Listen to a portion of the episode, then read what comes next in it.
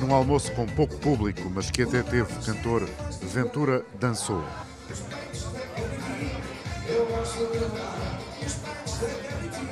Mas foi menos exuberante nas palavras.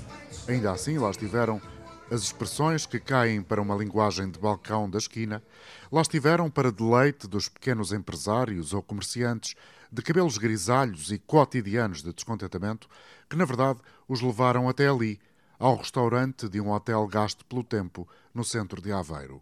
Nesse almoço-comício, Ventura falou do desgoverno socialista, da falta de respeito por três classes profissionais: os enfermeiros, os professores. Vamos recuperar o tempo de serviço dos professores em quatro anos. E os oficiais de justiça. Alguns deles ganham menos de 800 euros.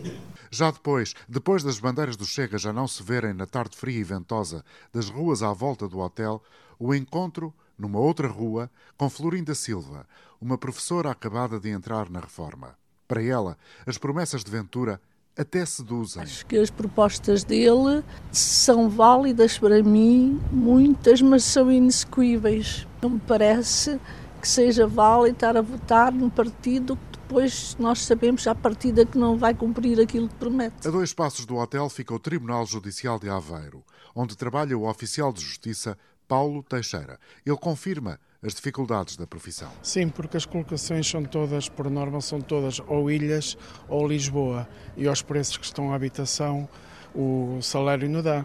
Como posso ver aqui na tabela para este ano, um estagiário entra a ganhar 915 bruto. Ao fim de um ano é que vai passar para 1122. Mas o que o candidato André Ventura diz que todos, todos dizem. Paulo, com o olhar na praça em frente ao tribunal, confessa-me que não vai votar no Chega. Faltam muitos recursos humanos, não é só aqui em Aveiro. Há muita gente a abandonar a, a, a carreira e o último movimento de 200 pessoas que foram colocados, perto de metade já saíram.